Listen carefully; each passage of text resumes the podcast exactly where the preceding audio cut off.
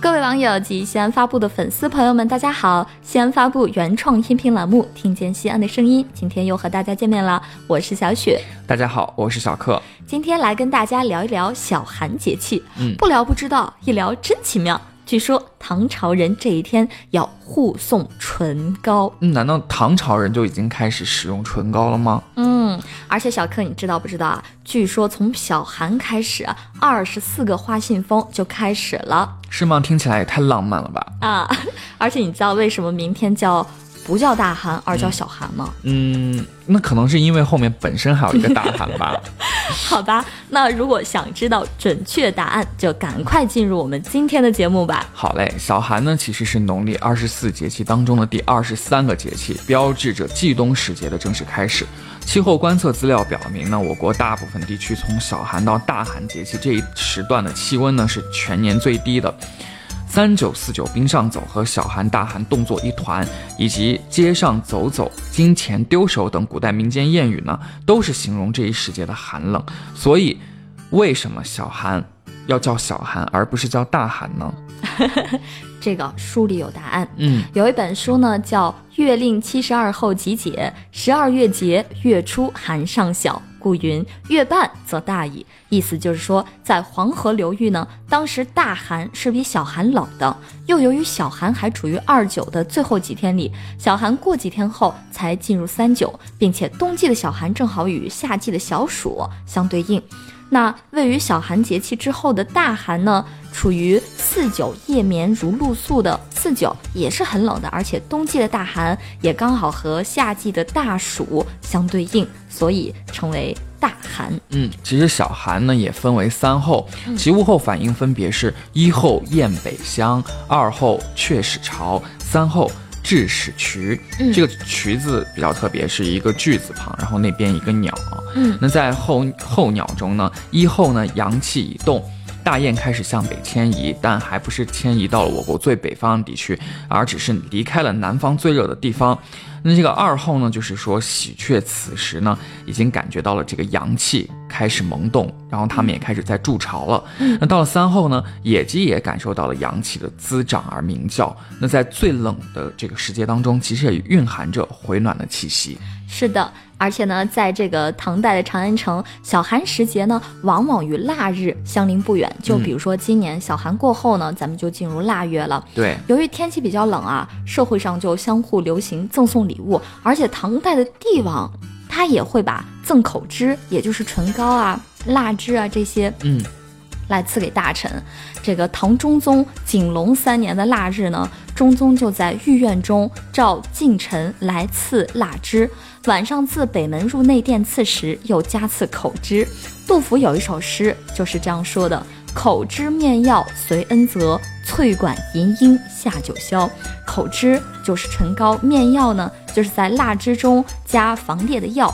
所以口汁啊、面药啊，都是用来涂脸面，以防止寒冬口唇冻裂之物。即使到了现在啊，这些也都是我们冬季的必备的物品，看来我们唐长安城这个文化真是源远流传很 啊。精致。对，还有一种说法呢，就是花信来时，小寒大寒。嗯我们的祖先呢，基于长时间的认识和把握，提出了著名的二十四番花信风之说。 嗯，这个指的就是说，从小寒到谷雨呢，一共有八个节气嘛，然后有一百二十天的时间，那把每五天分为一候，应一种花信。这个所谓的花信，就是这个指的是所开的花。嗯，那一共呢有二十四候，应对应的来说就应该有二十四种花信了。是，那花信风指的就是应花信而来的风。嗯那在小寒节气之内呢，共有三种花信。嗯第一花信呢就是梅花，第二花信呢是山茶，第三花信呢是水仙。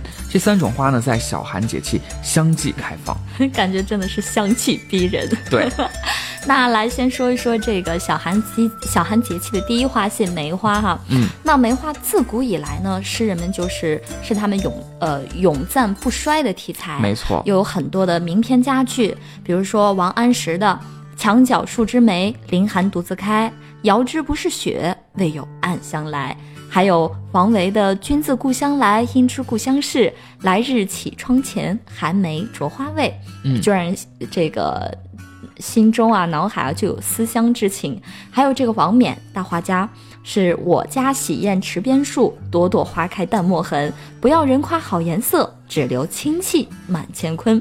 当然，可能大家更比家比较熟悉的就是毛泽东的“待到山花烂漫时，他在丛中笑”。真是诗意之城啊！嗯，山茶呢是第二种小寒当中的花信。山茶呢，古名海石榴，古诗中呢把它称作为海流。南陈江总的这个《山亭春日》当中就这样说到：“暗绿开合柳，池红照海流。”可见我们对于山茶的人工培育呢，也已经有了非常长的历史了。那说起这个山茶花呢，脑海中想起的就是《天龙八部》当中段誉对于山茶花的这个了解和喜爱。嗯那么小雪，你知道不知道这个《天龙八部》当中段誉在王夫人面前说了多少种茶花吗？我跟你讲，你这可难不倒我。嗯，因为当时我在看那个看书、看电视剧的时候，就觉得这些山茶花的名字太好听了，我就全部都背了一回。太有文化了啊。所以你是《天龙八部》的这个粉丝 吗？小粉丝，小粉丝，那来，你给大家讲一下，到底有多少种山茶花嗯、？是十三种，嗯，名字特别好听啊，是红妆素裹、抓破美人脸、落地秀才、十八学士、十三太保、八仙过海、七仙女、风尘三侠、二乔、八宝庄、满月、幺儿妹和倚兰娇，一共一十三种。太棒了。嗯， 那金庸老爷子的学识呢，真的特别丰富啊。不过在过去的二零一八年，嗯呃，他也有跟着很多闪闪发光的名字都啊、一个一个的离开了。但是我们相信，他们都会变成天上的星星，永远闪光。对，他们是永恒的，所以真的很让人感动。嗯那我们言归正传，来说一下第三种小寒当中的花信呢，就是水仙。嗯水仙花最负盛名的传说就是一种。自恋的花啊，讲的是这个西方神话当中有一个叫做纳西索斯的这个少年，嗯每天看着水里的倒影，觉得自己可真美啊 呀、但是在中国人的这个传统文化中呢，水仙呢是一种象征着团圆和吉祥的花。嗯，凌波仙子生辰袜，水上轻盈步微月，说的就是水仙花了。嗯水仙呢是一种相对比较素雅的花，它不是那么的热闹啊，但是养一盆摆在家里，却又跟其乐融和、家里团圆的这个氛围非常合拍。是现在有很多的追梦人啊，为了这个梦想的离家打拼，哪怕是独在异乡为异客呢，也要在家里摆一盆水仙，增添一些过年的气氛。